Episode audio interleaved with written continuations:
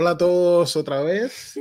Bienvenidos a nuestro podcast Discípulo Verdadero. Y hoy vamos a estar conversando otra vez de algunos temas muy interesantes que te van a bendecir y ah, que van a aportar mucho a tu matrimonio. Quisiéramos tomar un momento para pedirles, mm, por favor, a todos los que escuchan nuestro podcast. Sabemos que las redes sociales hoy en día tienen mucha, eh, mucha gente poniendo contenido y mucha gente compartiendo contenido. Y sabemos que mucho del contenido que está afuera es bueno, pero hay mucho del contenido también que es negativo. Y es increíble cómo ese contenido a veces uh, vuela y la gente lo comparte y la gente lo ve. Y quisiéramos sinceramente que este contenido que estamos produciendo, que sabemos que es de bendición y hemos tenido muchos comentarios, eh, la gente se nos ha acercado, nos han escrito para decirnos qué bendición fue el último podcast. Quisiéramos que este, el doble, el triple de las personas que lo escucharon, lo escuchen en esta ocasión y tú puedes ayudarnos con eso compartiendo nuestra página de Facebook, compartiendo nuestra página de YouTube o dándonos un like en YouTube o, eh, suscribiéndote a la página de YouTube Así que ese es el comercial del día de hoy. y sin más, vamos a entrar de a lleno en este tema que nos apasiona y nos encanta. Y la, la última vez que nos vimos, en el último podcast, hablamos de los hijos. Hoy vamos a estar hablando del matrimonio un poquito para ir un poco, como se dice en nuestro país, calentando el brazo, de, preparando el aperitivo para lo que va a ser algunos episodios más hablando de algunos problemas dentro del matrimonio. Y tenemos muchas sorpresas y vamos a tener gente invitada que va a ser de mucha bendición para ti. Y una vez más, te agradecemos por, por estar aquí, ¿verdad, Diana? Yes, estamos orando mucho um, para que las um, palabras que decimos acá y todas las cosas que compartimos, que sean realmente de bendición a la vida de las personas, a que produzcan cambios en la vida de las personas, que Dios lo use con poder eh, en la vida de las personas. Estamos tomando esto con mucha responsabilidad, pero yo creo que nos estamos divirtiendo también. Y hemos estado orando por ustedes, hemos estado orando por los que van a escuchar el día de hoy y van a ver el día de hoy, sea que escuches por Spotify o por Facebook o por YouTube te bendecimos en el nombre de Jesucristo y deseamos que tu matrimonio y que tus hijos y que tu familia sean verdaderamente cercados por la bendición de Dios que opera en la justicia, en la santidad, que opera cuando nosotros nos disponemos a vivir bajo los principios de Cristo Jesús. Así que hoy el tema se llama ¡tatán! Hemos puesto matrimonio desastroso o características de un matrimonio desastroso. Tenemos tú y yo un matrimonio desastroso. bueno, eh, quisiera pensar que no. Sinceramente, no me siento yo como que estoy viviendo un matrimonio desastroso.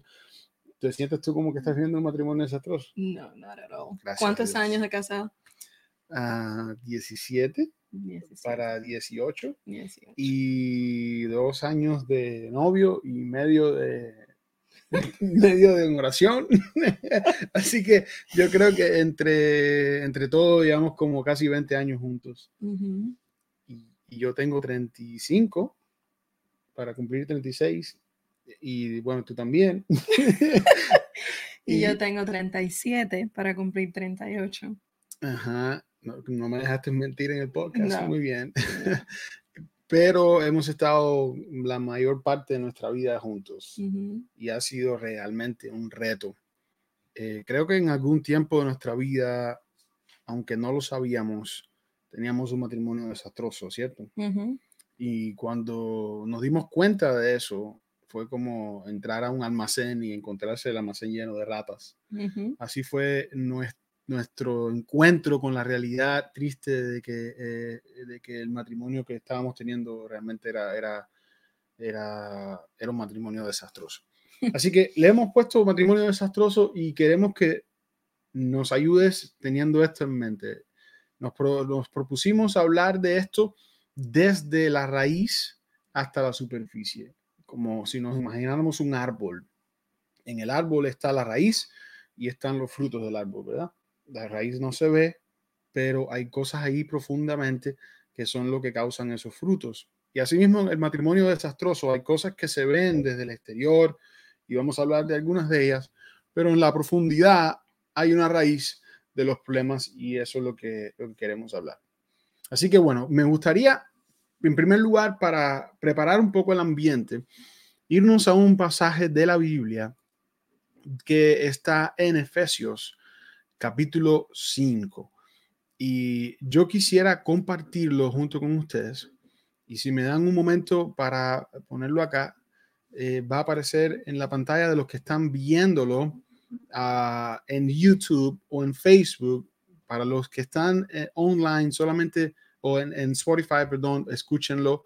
Y estamos leyendo Efesios capítulo 5. Efesios es mi libro favorito de la Biblia y es el libro, eh, además del libro de Romanos, en mi opinión, es el libro eh, más teológico del Nuevo Testamento.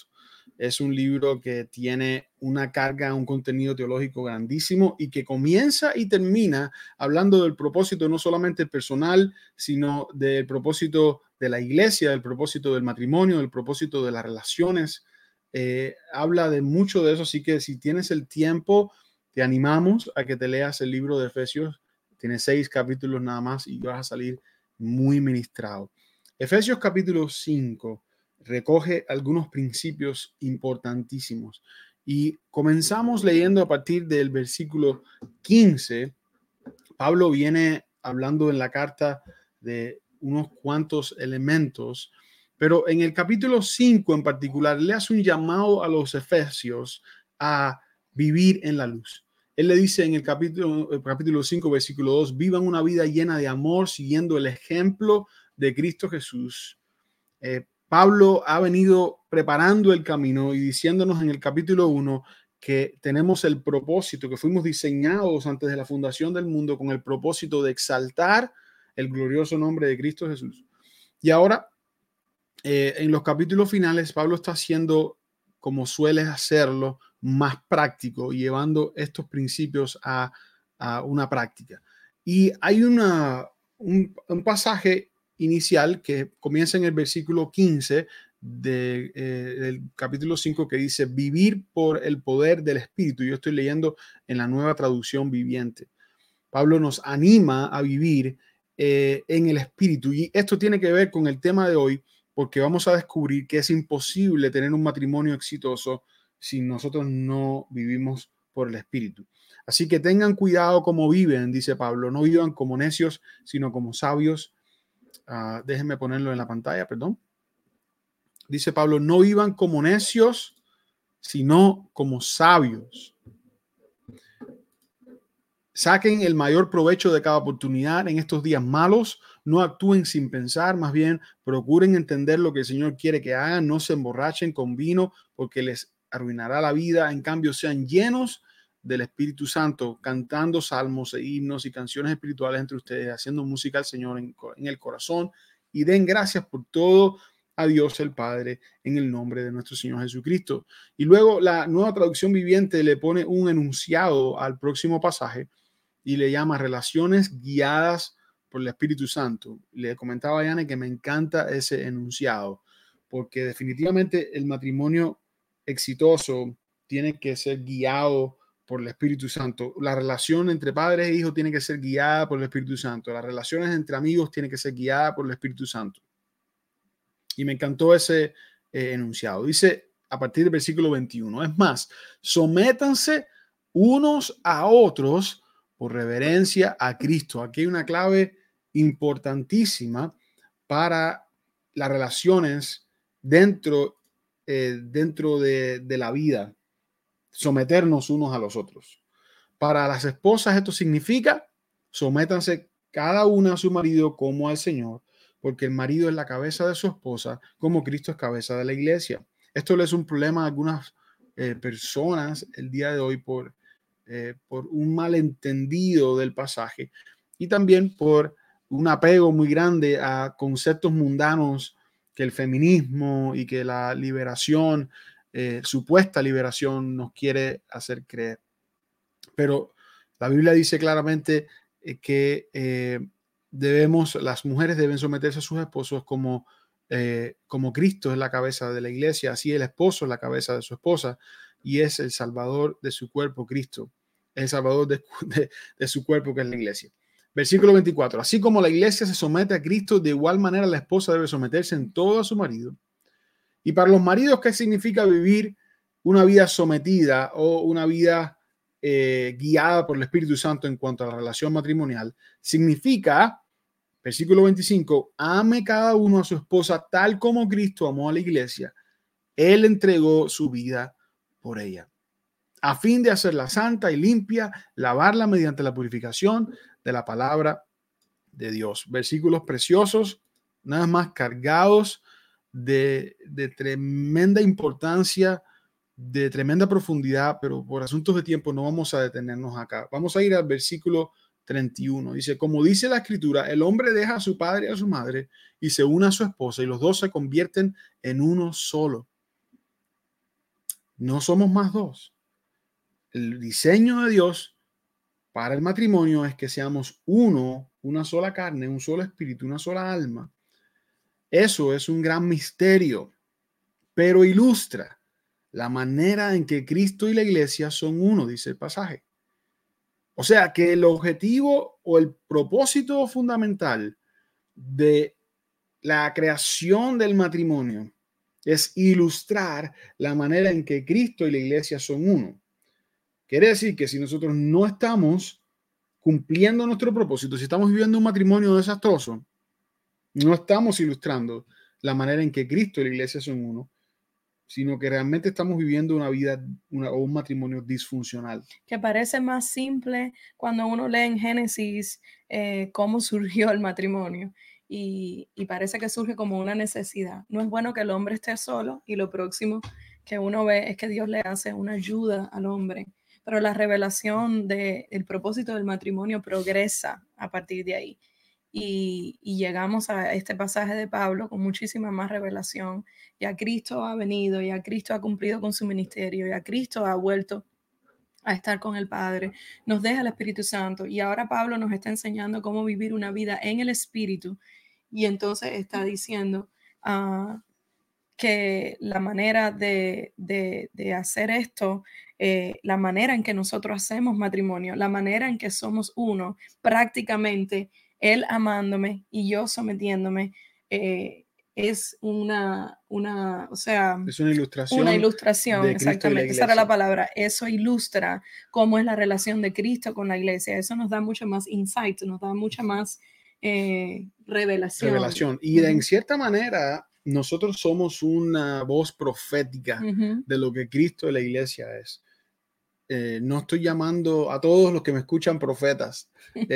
Eh, mucho cuidado con eso, aunque seguramente pueda escucharnos gente con el don profético, pero lo que quiero decir es que el matrimonio, la expresión del matrimonio, de manera funcional, con un propósito real, funciona como una profecía al respecto de Cristo, como un, como un lenguaje o una voz profética sobre Cristo y la iglesia, lo que ellos representan. Perdóname, yo creo también que definitivamente eh, es algo para gozarse, es algo para ser disfrutado. El hecho de que solamente en el ámbito del matrimonio es que se puedan tener hijos. Eh, está el sexo en el matrimonio, está la amistad, está la unidad, está el poder hacer cosas juntos. Ah, hay una, o sea, se alude a que, a que hay una separación de la casa de padre y madre para entonces nosotros formar una nueva familia. Yo creo que hay un disfrute ahí también y, y, creo que Dios lo permite, lo creó así, lo hizo para que también, como mismo hizo la creación entera, como mismo hizo todos los animales, las maravillas, las montañas, el cielo, el mar, todas las cosas que después se, se, se degradaron con el pecado y la entrada del pecado al mundo. Eh, pero lo que sí eh, yo creo que, debe ser aclarado desde un principio y que eh, puede traer muchísima luz y muchísima eh, libertad a los matrimonios es entender que nosotros no somos el fin del matrimonio. O sea, buscar nuestra felicidad, buscar nuestra realización, buscar nuestra satisfacción uno en el otro, period, no puede ser. O sea, como si eso fuera el fin del matrimonio.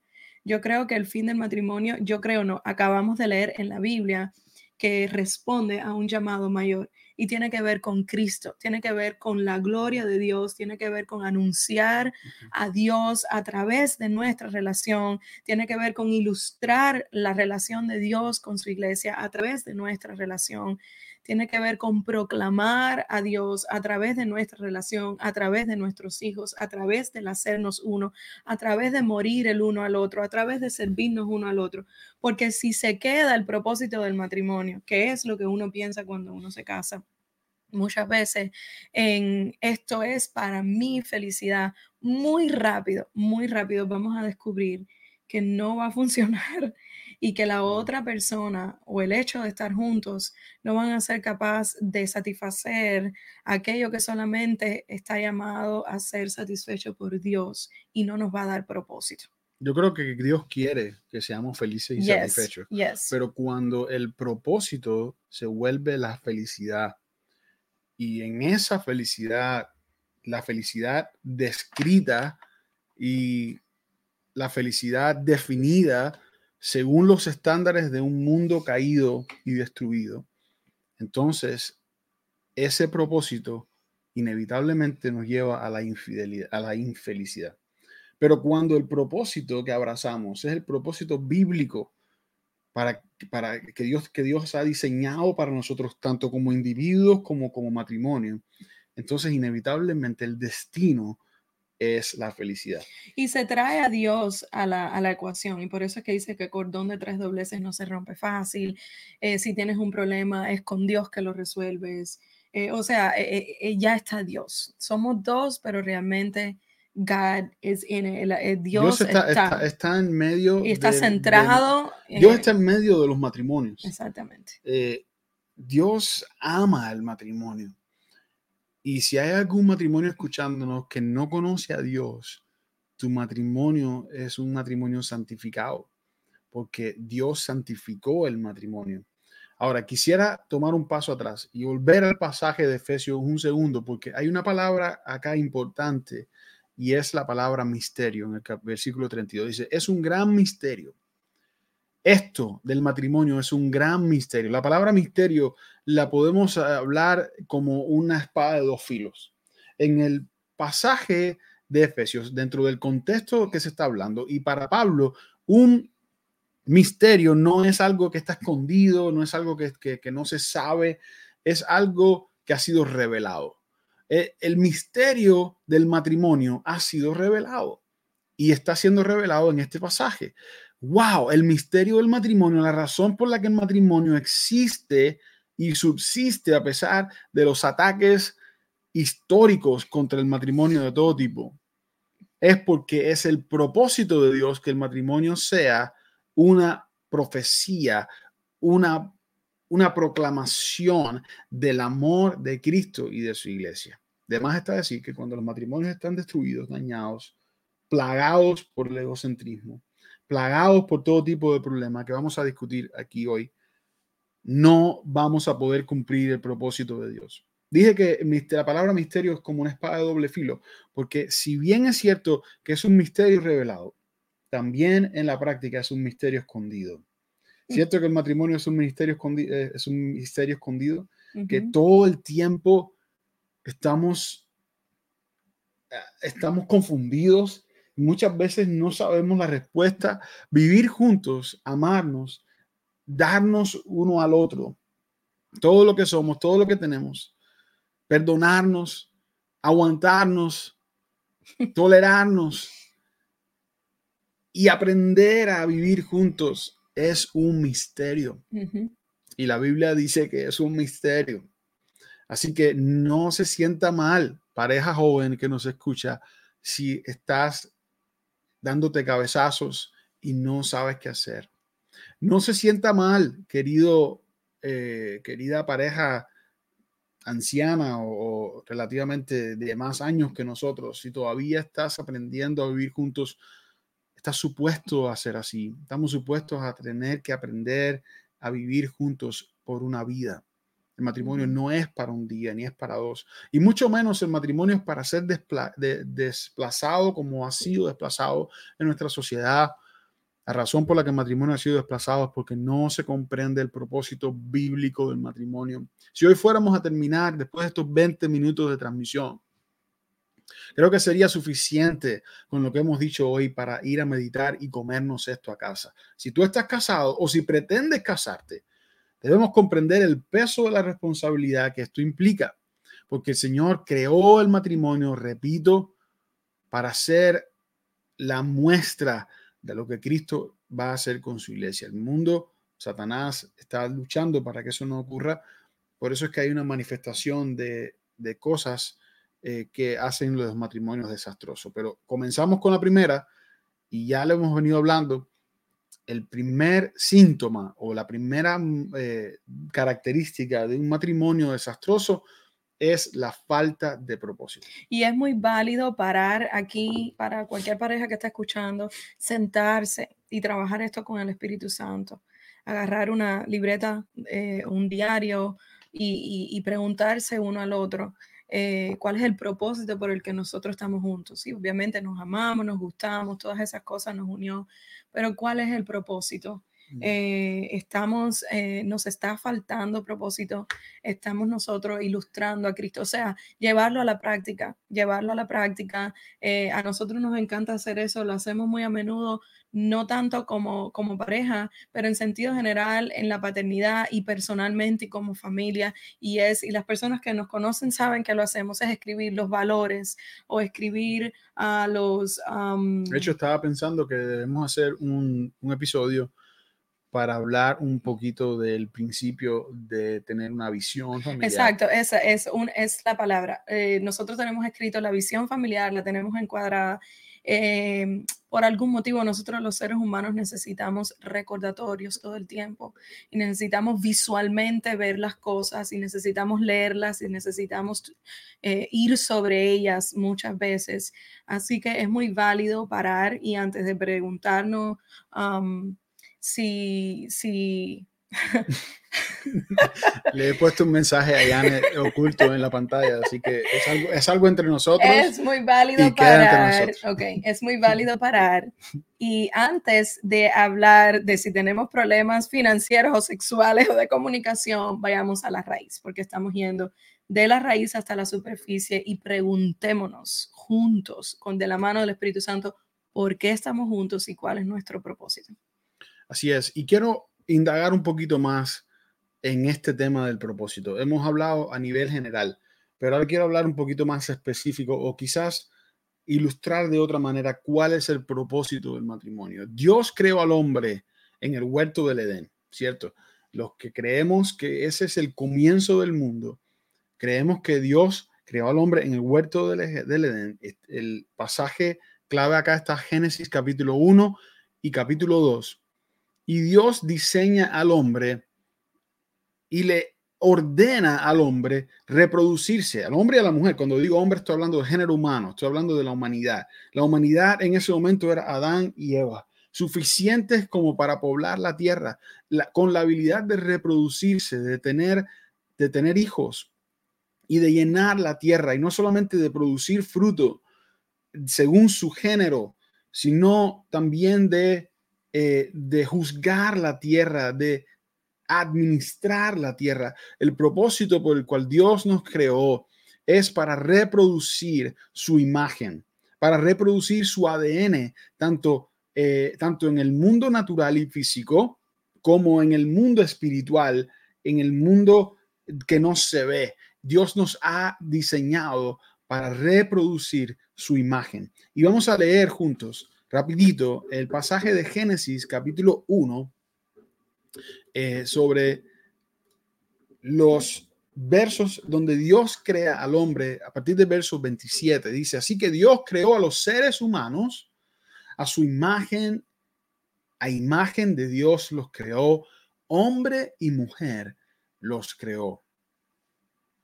Me encanta, me encanta esto, no es más tengo la tentación de, predicar más al respecto de todo, de todo y cada una de las palabras dice esto.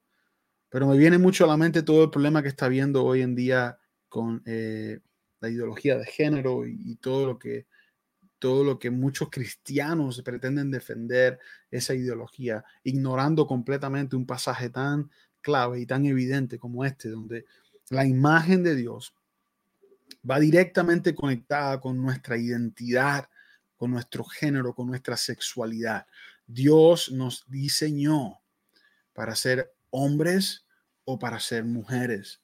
Y cualquier distorsión de esto no es nada más y nada menos que el abandono del propósito de Dios, de, del abrazar la, el morbo y el pecado humano que conduce sencillamente a todos los oprobios que vemos en Romanos capítulo 1, donde Pablo dice que el hombre ha escogido separarse de la gloria de Dios, que habiendo sabido y conocido de Dios, no escogió a Dios, sino que escogió hacerse ídolos a su propia manera, a su propia forma, y terminaron, cuando usted lee la secuencia, dice que terminaron acostándose hombres con hombres y mujeres con mujeres.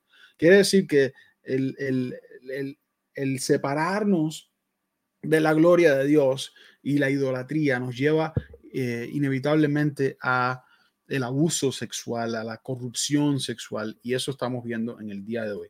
Así que Dios crea al hombre y a la mujer a su imagen. Hombre y mujer, el complemento que somos, muestra al mundo la imagen de Dios. Qué hermoso, ¿verdad? Y cuando nosotros no estamos cumpliendo ese propósito, cuando nosotros no estamos haciendo lo que tenemos que hacer, amor, ¿cierto?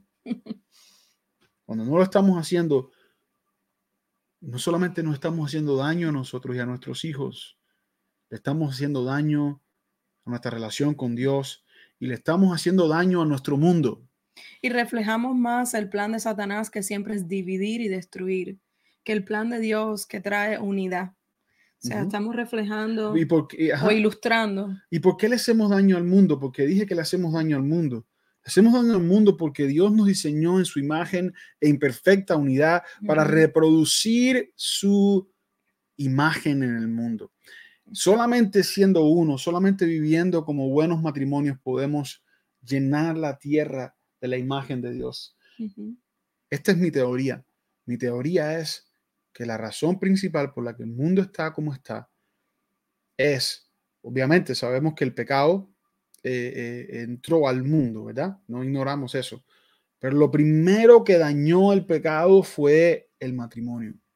Lo primero que dañó el pecado fue el matrimonio. Antes de leer la historia de Caín y Abel en el capítulo 4 de Génesis, hay una ruptura entre Adán y Eva. Ellos caminaban desnudos en el, eh, en el jardín y tuvieron que vestirse, ya no pudieron ser más transparentes, ya no pudieron ser más inocentes entre ellos. Y cuando Dios les reclama, eh, eh, ocurre lo que ha ocurrido por, cientos de años, que es la culpa. ella, no, no fue él, no fue ella. Y, llevamos años los matrimonios culpándonos unos a los otros.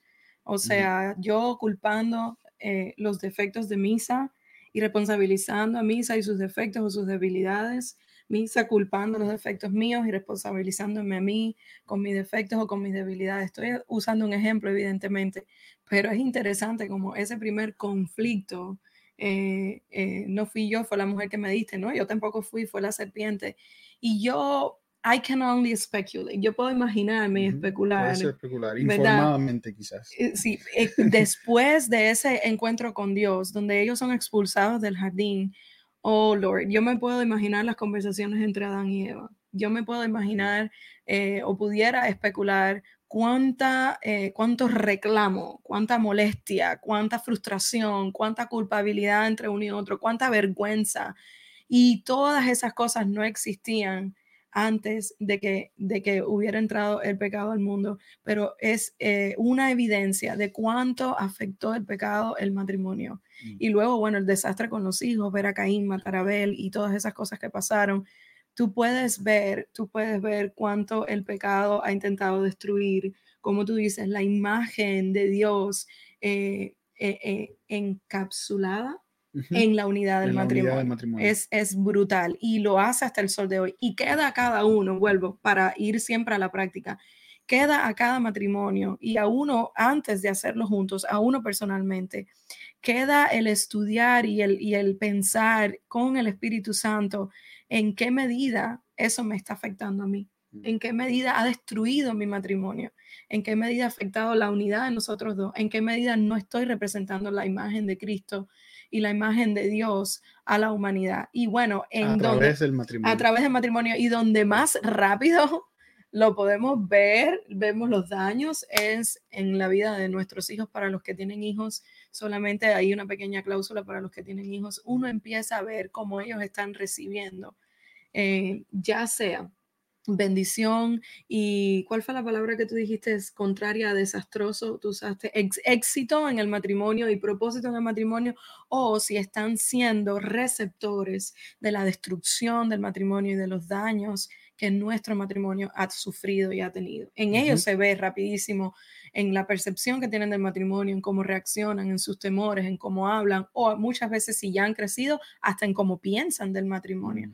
Y, es una cadena donde uno puede ver el daño de, del, del pecado en lo que es la unidad del matrimonio y la imagen de Dios a través de la unidad del matrimonio. Así es, y a una escala más grande o si separamos un poco la mirada y lo vemos un poco lo que se llama en inglés eh, the big picture, la, la, foto más grande, vamos a darnos cuenta de que las sociedades más exitosas son las sociedades que tienen matrimonios y familias sólidas. Pero las sociedades empiezan a destruirse cuando el matrimonio empieza a destruirse. Históricamente hablando, y me, me encantaría dedicar un poco de tiempo a hablar y defender esto desde una perspectiva eh, teológica y no solamente teológica, sino histórica, para que ustedes puedan entender que no me estoy inventando esto. Pero las sociedades, cuando están a punto de colapsar, todas, todas toman la posición que hemos tomado en este tiempo en Estados Unidos, una posición de abandono, de frialdad o de ah, indiferencia hacia el estatus digno y santo del matrimonio intercambiando eso por todo tipo de orgía, por todo tipo de, manera extraña de conducirse sexualmente y relacionalmente. Ah, ¿Qué estoy queriendo decir? Que los matrimonios sólidos, las familias sólidas, definitivamente son una señal de la bendición de Dios.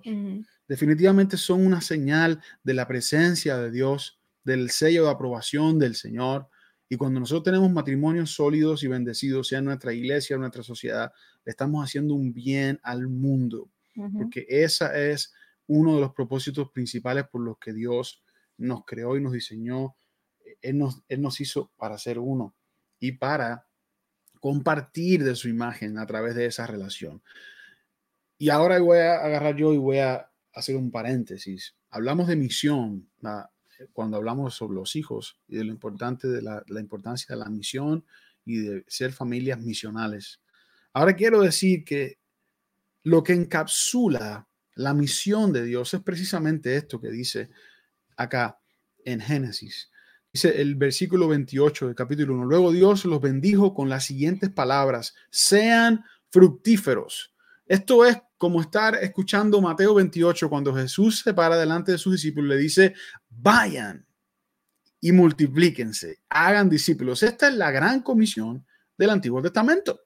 Y en la gran comisión del Antiguo Testamento, la misión de Dios está revelada. Por eso la misión no comienza en el Nuevo Testamento, ni cuando Cristo viene, ni cuando el Espíritu Santo viene. Solamente la misión continúa y agarra un matiz diferente o más profundo. La misión continúa. Pero la misión del ser humano, sea donde, sea donde, donde quiera que esté, sea que esté en una cárcel o sea que esté en un manicomio o sea que esté en su hogar, la misión del ser humano es que seamos fructíferos y que nos multipliquemos. ¿Qué es lo que estamos multiplicando? Está en el versículo 27. La imagen de Dios. Dios nos creó en su imagen, en semejanza. Por tanto, cuando Él dice, vayan y llenen la tierra, sean fructíferos, multiplíquense. No está hablando de que nos multipliquemos según nuestra propia imagen, sino, sino según su imagen que Él ha imprimido en nosotros y que se manifiesta en perfección en el matrimonio, porque Dios es una Trinidad, es una unidad perfecta. Y el matrimonio es una muestra de lo que Dios es.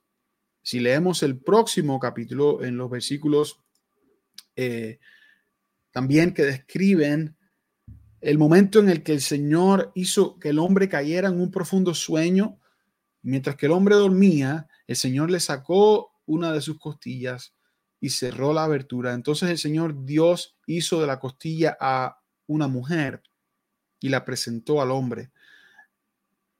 El hombre exclamó, estoy leyendo acá en la nueva traducción viviente, el hombre exclamó, al fin, al fin tengo una mujer. Y esto nos da una medida de lo sano que estaba el matrimonio en este tiempo, ¿verdad? Porque algunos hombres, el Señor eh, o algún amigo le dice, oye, tu esposa va a venir con nosotros y dice, oh, no, no puede ser nunca. O sea, no dice al fin, al fin mi esposa, al fin voy a estar con mi esposa. Hay muchos hombres que hoy prefieren no estar con sus esposas, tristemente.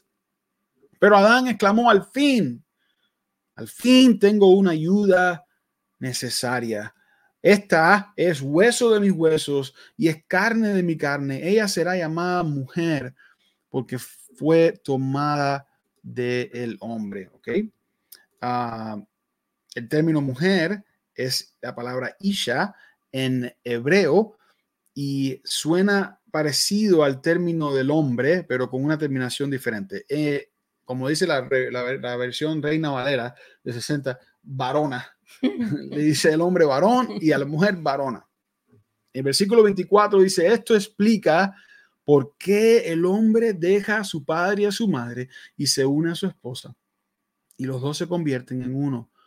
Esto explica el misterio de Dios. Se manifiesta la presencia de Dios y la imagen de Dios en la relación de padres y de hijos, definitivamente. Pero no se iguala jamás a la relación entre esposo y esposa porque las demandas son otras. ¿Sí o no? El propósito es otro. El nivel, la parada es más alta. De hecho, los padres y los hijos en algún momento se separan. ¿Verdad? Es ah, solamente por un tiempo, los hijos luego se van, pero el esposo y la esposa están juntos siempre. Y yo veo mucha seriedad y mucho peso en la cuestión de la infidelidad, por ejemplo, del adulterio, eh, a través de todo el Antiguo Testamento y el Nuevo Testamento. Eh, hay personas que, cayeron en problemas por eso y Jesús mismo habla de eso cuando ya lo lleva a otro nivel y mm. explica que el adulterio con, sucede, perdón, en el corazón con tan solo mirar a una mujer. So, hay, hay, hay algo muy serio pasando y se considera muy serio de parte de Dios la cuestión de, de, de, la unión entre el hombre y la mujer. Y a mí me gusta una cosa que noté ahora mientras estaba, eh, estaba leyendo Génesis, que no fue Adán el que se quejó de que necesitaba una ayuda.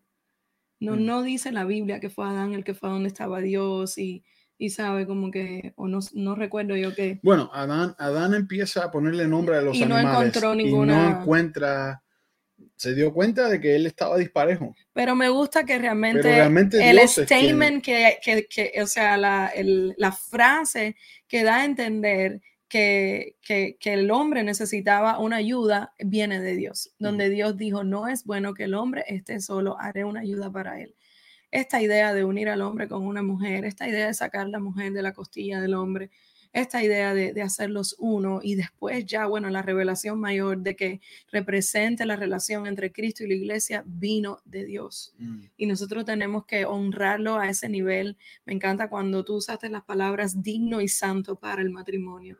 Me encanta, yo creo que, que nada, eh, si alguno que nos está escuchando... No sé, si recuerdas cuando, cuando los pastores antiguos cazaban eh, que utilizaban estos, estos manuales. La guía, ajá, sí, como un manual. Y decían, siempre decían en el santo estado del matrimonio, en el digno y santo estado del matrimonio, una frase que repetían muchas veces.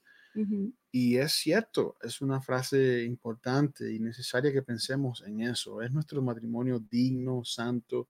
Por eso hay un pasaje de la Biblia que dice que no, que tengamos un lecho, una cama, eh, una habitación sin mancilla, sin, sin, ah, sin, sin suciedad, sea emocional, sea mental, sea espiritual, o sea física, en algún tipo de infidelidad o de abuso de algún tipo sexual o de lo que sea. Pero bueno, no vamos a desviarnos mucho del tema. Solamente estamos hablando del propósito del matrimonio dentro de esto que hemos llamado el día de hoy matrimonio desastroso. Y decimos, y hemos sostenido desde la perspectiva bíblica, que el matrimonio desastroso, lo primero, primer síntoma o el primer problema más grande. De la raíz y a la superficie. exactamente, y es un problema de la raíz, es falta de propósito. Y hemos definido que el propósito del matrimonio es producir un ADN tanto físico como espiritual de la imagen de Dios. Y ahora la pregunta para ti de aplicación. Y te puedes sentar con tu esposo o tu esposa esta noche cuando sea que escuches este podcast o cuando tengan una oportunidad y hablarles del, hablarse entre ustedes del propósito por el cual viven como matrimonio y se está cumpliendo ese propósito y qué necesitan hacer para que se cumpla. ¿Ok? Esa es la raíz principal. La segunda cosa que está en la raíz profundo es el carácter no formado. Ya te cedo la palabra porque definitivamente yo soy el que tiene más problemas de carácter en nuestro matrimonio. y quiero cederte la palabra para que tú en este momento me sepultes. no, lo que pasa, lo que pasa es que cuando conversábamos para, para tener este podcast, yo le estaba diciendo a Misa, a veces uno va a los retiros de matrimonio, talleres de matrimonio, lee libros de matrimonio. Y a mí me ha pasado muchas veces, no en todos, he estado en talleres buenísimos, he leído libros buenísimos, pero me pasa muchas veces que van directo a la superficie. Entonces, por ejemplo, he estado en talleres sobre los cinco lenguajes del amor, cuatro lenguajes, cinco lenguajes, del, amor. Espectacular, a mí me sirvió mucho, a nosotros nos sirvió mucho, fue buenísimo. Pero voy a usar, por ejemplo, el ejemplo de los cinco lenguajes del amor. Sí, porque tú los hablas todos, por cierto. No, no, no, no. no. Eh, hasta el día que alguien se me paró delante y me habló de los cinco lenguajes del amor y yo tuve que leer el libro de los cinco lenguajes del amor. Esto es algo bastante práctico. Para mí es algo de la superficie.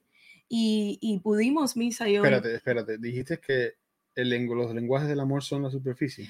Sí, déjame explicarme.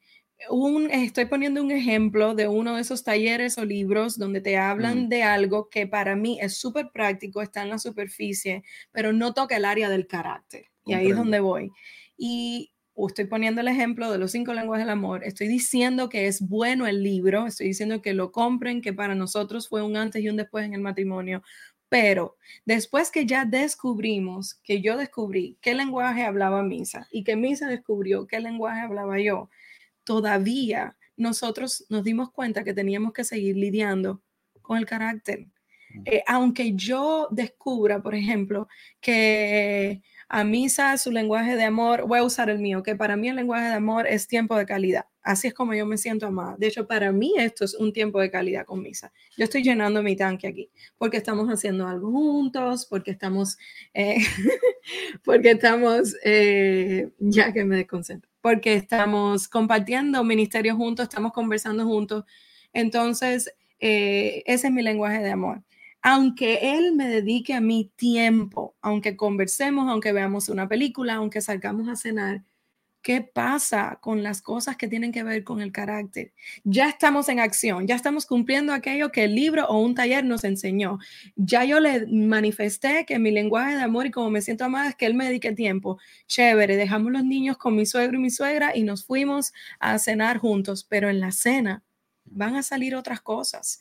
En el momento del acto sexual, al otro día en la vida cotidiana, hay cosas que tienen que ver con el alma, que tienen que ver con el carácter no formado, que tienen que ver con el orgullo, con la victimización, con el egoísmo, con en la falta de, servicio uno por el otro, la falta de amor uno por el otro, con la autosuficiencia. Eh, bueno, usted sabe todos los, los, problemas de carácter que una persona puede tener, con la ira, con la vagancia, con la, I don't know, cada cual le tiene que poner a su vida su apellido. Y entonces yo siento que me dan en esos talleres o en esos libros tips que son buenos. Eh, y yo voy a mi casa. Exacto Pararías de escopeta. Y son buenos, y son buenos. Levanto mi bandera por ellos, Pero el propósito que nosotros eh, tenemos al hablar de esto es que antes de llegar ahí, que de nuevo vamos a llegar ahí, son espectaculares, antes de llegar ahí, hablemos del carácter, porque la mayoría de los problemas matrimoniales no son cosas externas, no son cosas que tú puedes resolver one, two, three. Eh, si fuera así, ya todos tuviéramos matrimonios espectaculares. La mayoría de los problemas matrimoniales eh, radican en el carácter de cada cual en la manifestación de pecado o de carnalidad, en la debilidad, en, en qué tan maduro cada cual es. Y todos esos problemas de pecado, de debilidad, de inmadurez, yo los traigo a esta relación. Y no solamente yo tengo que lidiar con esos problemas míos, sino que él tiene que lidiar con esos problemas míos. De hecho, la persona que más lidia con mis problemas de orgullo, de no querer pedir perdón rápido, de no cualquier, ¿cómo es? Cualquier coincidencia, ¿cómo se dice? Cualquier... Cualquier coincidencia, ¿no? Sí, sí, Es pura, ¿cómo es? no es coincidencia, es confesión. La palabra es con C también, pero es confesión. Bueno, cualquier eh, casualidad, pura coincidencia. No me acuerdo cómo dice. Cualquier coincidencia es. Pura casualidad. Ah, ya, cualquier coincidencia es pura casualidad. bueno, como mismo pasó la otra, la, el último podcast. que no nos acordamos de los si refranes. se acuerda, déjenos el comentario. Ok, pero eso, eso ha sido muy importante para mí. Igual que estos, todos estos tips de romanticismo, que si regálale una flor, que si regálale este, llévala a cenar, mm. cómprale chocolates, espectacular, hazlo, lo tienes que hacer. a cenar, cómprale chocolate, leas el libro de, de, Los cinco de lenguajes 21 leyes del matrimonio exitoso. Pero trabaje en su carácter, por favor, y, cada cual. Y vamos a, vamos a tener en cuenta lo que hemos venido leyendo. Estos pasajes de la Biblia tienen que servirnos como guía, que nos hemos propuesto no andar hablando de asuntos porque a nosotros nos gustan o nos han funcionado en el matrimonio, sino queremos que la Biblia, que es la regla de fe y conducta para los creyentes, que es la espada de dos filos que penetra hasta discernir el alma y los pensamientos, las intenciones del corazón, que es la lámpara, a nuestros pies, la lumbrera a nuestro camino, la Biblia que revela cosas profundas nos, nos guíe, ¿verdad? Y esta escritura nos dice claramente que luego que Adán y Eva pecaron, después que el pecado entró, lo próximo que ocurrió es que ambos eh, dañaron, su carácter fue dañado. Ellos, ellos, ellos, ellos, la imagen de Dios en ellos se destruyó. Y eso básicamente es un carácter dañado. Eso básicamente es falta de carácter. La falta de carácter es básicamente que la imagen del Señor se ha roto en nosotros. Y ahora en Cristo tenemos la posibilidad de que esa imagen se, restaure en nosotros. Y a través de una vida en el Espíritu. Exacto, como dice Efesios capítulo 5, que lo leímos también. Entonces, no quiero confundir mucho el asunto, es muy sencillo. Nuestro carácter malformado es producto de la caída y del pecado. Pero ahora en Cristo tenemos la posibilidad a través del Espíritu Santo de que ese carácter sea perfeccionado. Escucha, el temperamento y la personalidad se nacen con ellos, pero el carácter se forma.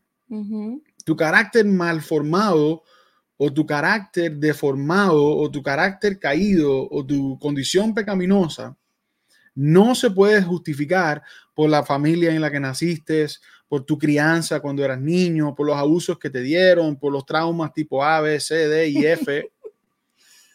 tu situación es producto del pecado y no va a cambiar de un momento para el otro. Hay gente de por ahí que dice, la gente no cambia. No sé si han escuchado eso. ¿Has escuchado eso, Yana?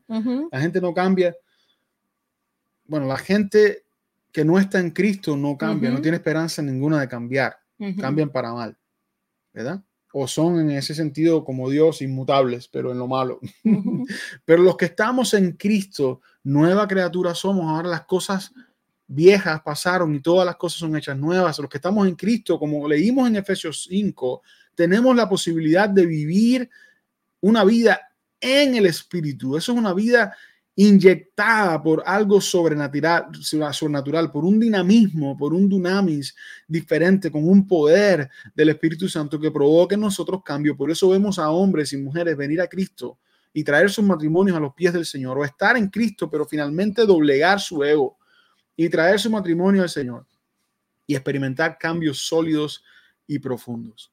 Pero el carácter se forma.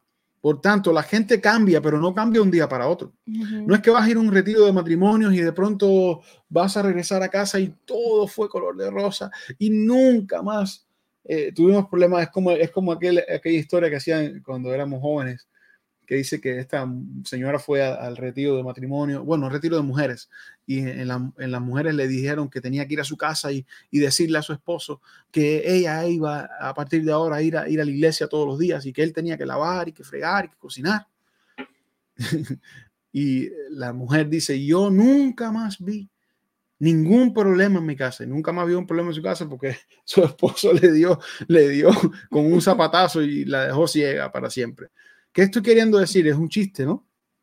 Quizás es un mal chiste, pero el punto acá es que, no vas a llegar a, casa cambiar, y cambiar no vamos a cambiar un, día, un día por un evento matrimonial o por un libro que te leíste. Y menos algo que tiene que ver con el interior, menos algo que tiene que ver con el alma. Tú puedes comprarle 20 rosas a tu esposa, pero si tú no lidias con la ira, no, no, no, o sea, de nada valen las rosas. ¿Y cómo se lidia con la ira? ¿Y cómo se lidia con el pecado sexual? ¿Y cómo se lidia con el egocentrismo? ¿Y cómo se lidia con las mentiras? ¿Y cómo se lidia con la vagancia? ¿Y cómo se lidia con cuánta cosa? Se lidia de una manera sobrenatural porque no es posible lidiarlo de una manera natural. Los que han estado tratando de alar a su esposo por el cuello, por el pelo, por donde quiera, para que él se vuelva un hombre espiritual. Es imposible que un hombre natural se vuelva un hombre espiritual. Jesús le dijo a Nicodemo en el capítulo 3 de Juan que es necesario nacer de nuevo. Mujer, tus problemas de carácter no se van a solucionar asistiendo a más eventos.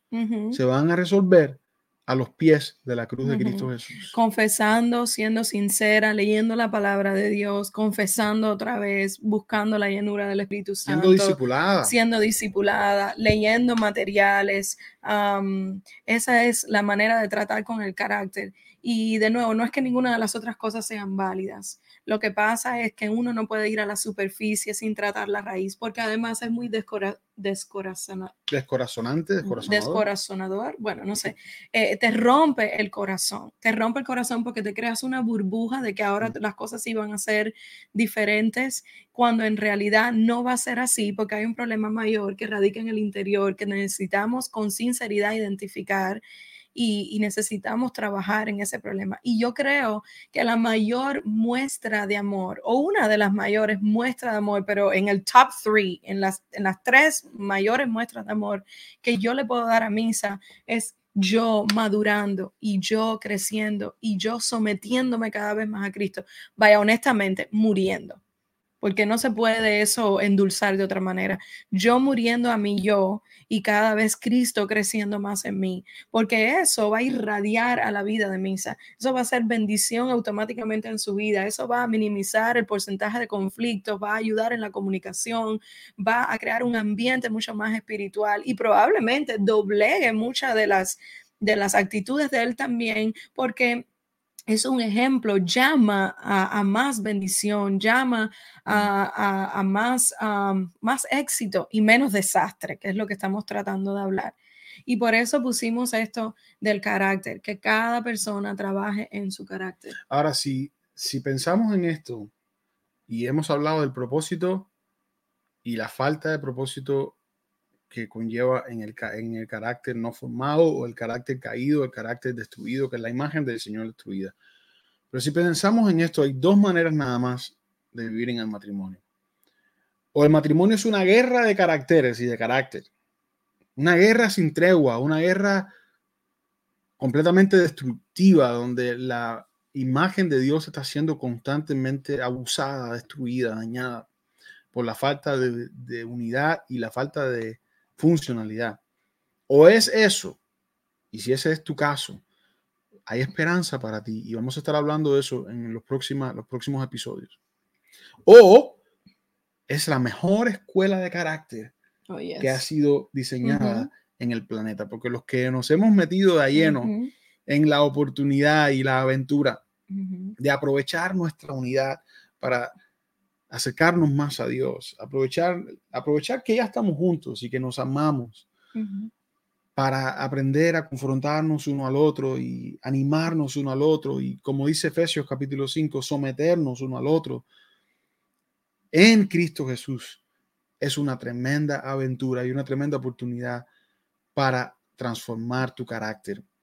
El matrimonio está supuesto a ser no un enseñoreamiento del hombre sobre la mujer para complacer sus problemas de carácter. Y tampoco está supuesto a ser una sombrilla para que la mujer complazca y haga y deshaga eh, conforme a sus problemas de carácter, sino que está, está supuesto a ser un ejercicio consciente e intencional delante de la presencia de Dios, con la ayuda del Espíritu Santo, con la ayuda de otros matrimonios más, eh, más ancianos, con la ayuda de una serie de, elementos que Dios ha provisto para que nosotros cambiemos y, y, crezcamos en carácter según la imagen de Cristo Jesús.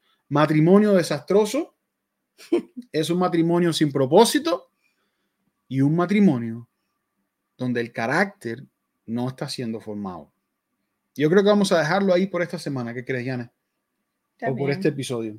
Yo creo y podemos continuar en el próximo episodio. Hemos hablado de la profundidad, de la raíz, de la raíz del problema. Ahora cuando podamos a grabar el, próximo episodio, vamos entonces a hablar de los elementos que están en la superficie y que también hablan mucho de un matrimonio desastroso. Y ahí entra, para adelantarles un poquito, los roles, la comunicación, la sexualidad y todas esas cosas que, quizás eh, cuando, cuando le dieron clic a este video o cuando pusieron este podcast en Spotify, estaban pensando que íbamos a ir por ahí. Y se va a poner, se va a poner interesante y se va a poner divertido y se va a poner más picante pero, pero de nada vale. Sería un, una falta de amor o de servicio a ustedes y también sería eh, no ser eh, verdadero con Dios, eh, no tocar lo que es la base o lo que es la raíz de, de un matrimonio exitoso o el opuesto, que sería un matrimonio desastroso, e irnos a superficialidades que son importantes, pero que necesitan ser atendidas después. Mm. Por eso nosotros consideramos mejor hablar del propósito y hablar del carácter. Trabajemos en esas cosas ya para mm. que podamos empezar a ver la gloria de Dios en nuestro matrimonio y tener matrimonios felices. Así es, y es que el matrimonio es como el destino de un, de un GPS, de un GPS no solamente afecta el final de tu jornada, sino que afecta cómo llegaste ahí, qué, qué rutas tomaste, por dónde transitaste, qué hiciste. Y si tú estás viviendo un matrimonio sin propósito o con el propósito equivocado, nosotros te animamos a que tú abraces el propósito de Dios. Si tú necesitas ayuda para hacer esto, nosotros nos encantaría ayudarte a tener un matrimonio conforme a la imagen de Dios. Y tú puedes escribirnos un comentario o puedes contactarnos a través de Messenger en la página de Facebook, Discípulo Verdadero. Y con muchísimo gusto vamos a eh, pasarte recursos y vamos a dedicarte tiempo si es necesario a ti y a tu esposa, a ti y a tu esposo, para nosotros eh, hacer lo posible para que tu matrimonio recobre vida. Ha sido un placer estar con ustedes el día de hoy en este espacio, ¿verdad, Yana? Sí, ha sido muy bueno y tratamos de mantenernos fiel al tiempo porque sabemos que el otro podcast es un poquito más largo, pero nos vamos a quedar aquí por una hora. Cambio de planes. Bueno, mentira, sí, estamos terminando. Nos vemos en el próximo podcast. Que Dios te bendiga mucho.